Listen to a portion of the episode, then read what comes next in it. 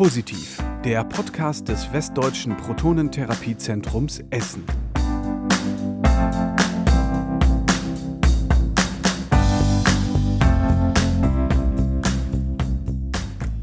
Also ich würde schon sagen, dass ich ein normales Leben führe gerade, auch wenn ich so viel in mir habe. Ich gehe auf eine ganz normale Schule. Äh, ich mache jetzt mein äh, ganz normales Abitur auf der Gesamtschule in äh, meiner Stadt. Ich fahre jeden Tag, ich fahre jeden zweiten Tag fahre ich ins Fitnessstudio mit meinem Auto. Ich fahre selber, ich bin 18. Ich gehe auf Partys, kann jetzt auch teilweise schon was trinken, wenn ich jetzt nicht gerade in der Therapie bin. Ich habe genug Freunde, mit denen ich feiern kann. Die Freunde kommen vorbei. Also ich führe eigentlich ganz normales Leben. Das ist Max und das hier ist seine Geschichte. Mit vier Jahren, da will er noch unbedingt Rennfahrer werden, wird bei ihm Krebs diagnostiziert. Hinter seinem linken Auge hat sich ein embryonales Rhabdomyosarkom entwickelt. Im Klinikum in Minden bekommt er eine Chemotherapie.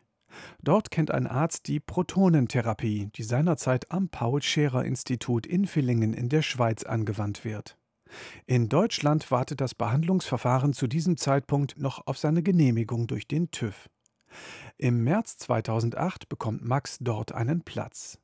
Hier trifft die Familie auf Beate Timmermann, die heute Direktorin der Klinik für Partikeltherapie am Westdeutschen Protonentherapiezentrum Essen WPE ist. An Max kann sie sich noch gut erinnern. Kürzlich kriegte ich eine E-Mail von einem Jungen, den ich behandelt hatte, 2008 der gesagt hat, äh, Sie haben mich damals behandelt an einem Tumor und jetzt muss ich eine Facharbeit schreiben in Biologie und ich möchte gerne über die Protonentherapie berichten, weil sie mir geholfen hat. Äh, geht das? Kann ich ein Interview mit Ihnen machen oder auch mal vorbeikommen? Und dann habe ich gesagt, na klar, ich konnte mich auch an ihn erinnern. Gerade meine ersten Patienten sind natürlich sehr äh, tief in meinem Herzen, sage ich mal. Die kann ich mich sehr gut erinnern. Und das ist auch ein Geschenk für mich, wenn ich mit jemandem nach so langer Zeit noch äh, Kontakt habe. Ein Geschenk für die Familie war die erste Begegnung zwischen Patient und Ärztin, war ein Platz für eine Therapie, die damals in Deutschland noch weitgehend unbekannt war. Max Vater erinnert sich. Und für uns war es ein Sechser im Lotto. Wir wussten damals nicht, was uns erwartet. Wir wussten aber schon, dass die Behandlungsplätze da sehr, sehr rar waren. Und wenn man dann einen bekam, das war schon klasse. Und letztendlich zeigt ja auch der Erfolg. Er war damals viereinhalb Jahre und die Prognosen, die man uns gesagt hatte, die waren alles andere als rosig. Und wir haben wirklich gesagt, wir müssen alles tun, was irgendwie möglich ist, um ihm das Leben zu retten. Und heute ist er 18 Jahre, macht sein Abitur, hat ein Auto, fährt Führer, äh, einen Führerschein gemacht und alles. All das, was wir damals gar nicht geglaubt haben, dass das jemals passieren wird.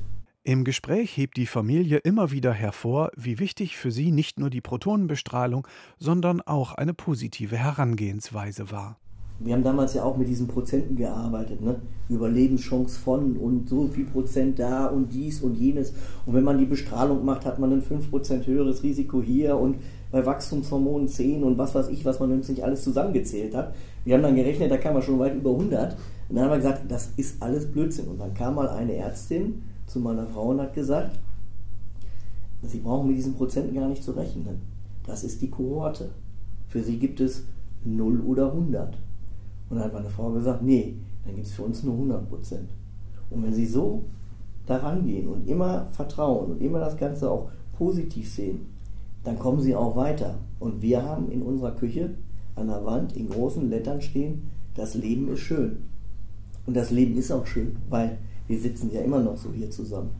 Die Behandlung in der Schweiz war für die Familie zeit- und kostenintensiv. Für Max Vater waren und sind diese Faktoren aber absolut zweitrangig. Wir reden hier von einem bestrahlten Tumor hinterm linken Auge, also im Schädelbereich. Und Bestrahlung im Schädelbereich, was sie anrichten kann, und wenn sie dann das Glück haben, äh, eine Protonenbestrahlung zu bekommen und sehen, dass letztendlich keine Schäden da sind, mit denen man nicht leben kann, sage ich jetzt mal dann äh, lohnt sich das allemal.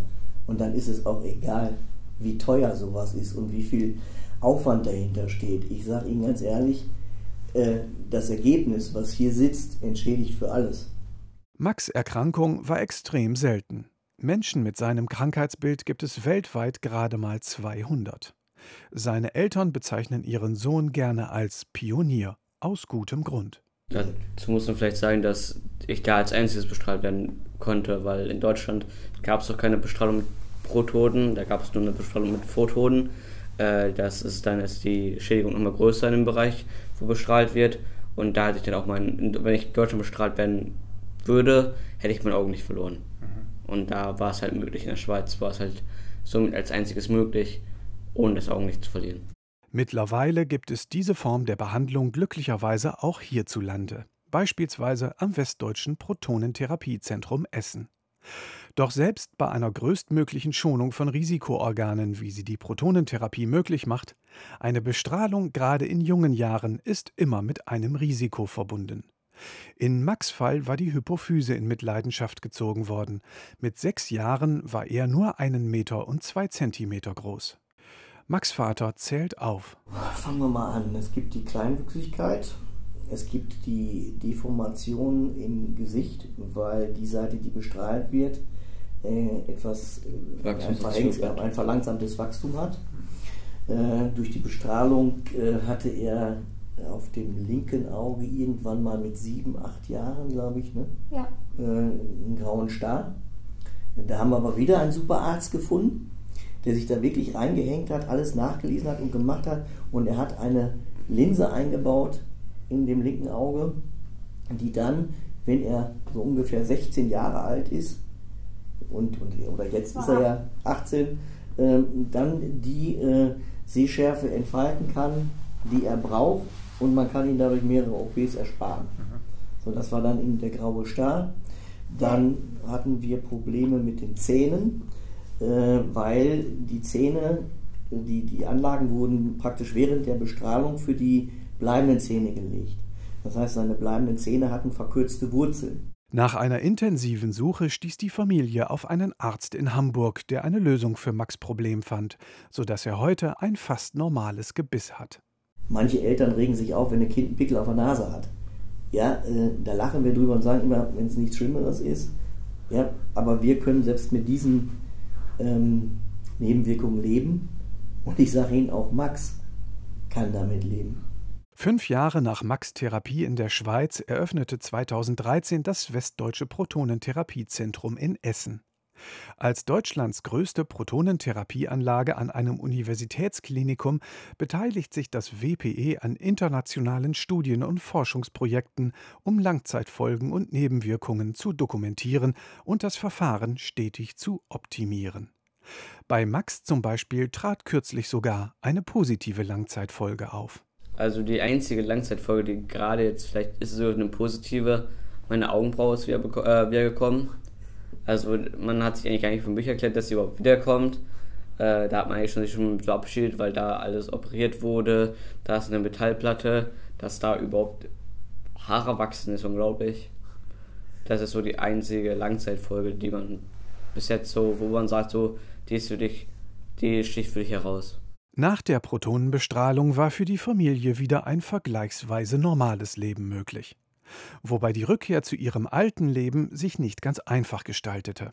Die Eltern erinnern sich. Max, der hat sich auf seinen, durfte dann wieder in den Kindergarten. Und der hat, hat sich so auf, auf Kindergarten, auf seine Kumpels gefreut. Ähm, ja, und dann habe ich ihn in, den Kindergarten gebracht und habe alleine zu Hause gesessen. Und dann habe ich gedacht, ja, jetzt musst du einkaufen fahren. Wusste aber gar nicht mehr, was ich einkaufen konnte, weil ich kriegte ja immer das Essen vorgesetzt im Krankenhaus. Ich sage so, das gibt's doch jetzt nicht. Du weißt überhaupt nicht mehr, wie das Leben funktioniert draußen. Wir haben echt überlegt, was haben wir vermisst? Dann haben wir gesagt, was haben wir eigentlich mit unserer Zeit gemacht vorher, die wir jetzt immer im Krankenhaus waren? Und dann wird das einem erst bewusst, äh, was Leben bedeutet. Und für uns ist das Leben schön, mit all dem, was passiert ist. Also der Krebs ist komplett geheilt. Es gibt einfach so, der MTS Wunder gemacht, um zu überprüfen, ob überhaupt noch Krebs da ist oder ob äh, so es, es gibt glaube ich eine höhere Wahrscheinlichkeit nach zehn Jahren nach dem Krebs, dass er wieder auftaucht. Äh, die habe ich ja jetzt hinter mir und dann sagt man eigentlich so, wenn man den zehn Jahre überstanden hat, dass man eigentlich frei vom Krebs ist. Nach der Bestrahlung hat Max zehn Jahre aktiv Fußball gespielt. Heute geht er ins Fitnessstudio. Die Protonenbestrahlung in der Schweiz hat Max nicht nur das Leben gerettet, sondern ihm auch in der Zeit danach ein vergleichsweise normales Leben ermöglicht.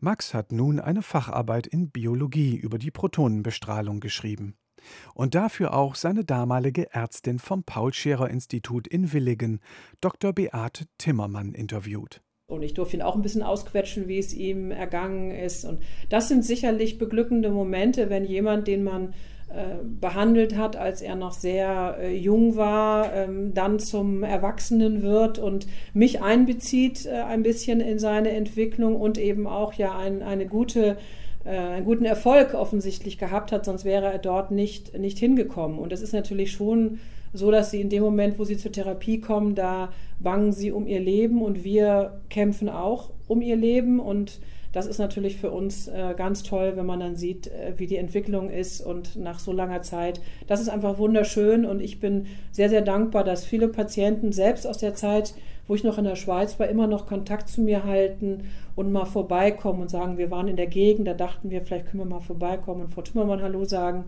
Ähm, äh, das ist schön und äh, ich glaube, dass das eben ganz wichtige Motivation auch für uns ist. Und es war nicht nur ein telefonisches Interview, das die Ärztin und den Patienten jetzt wieder zusammenführte.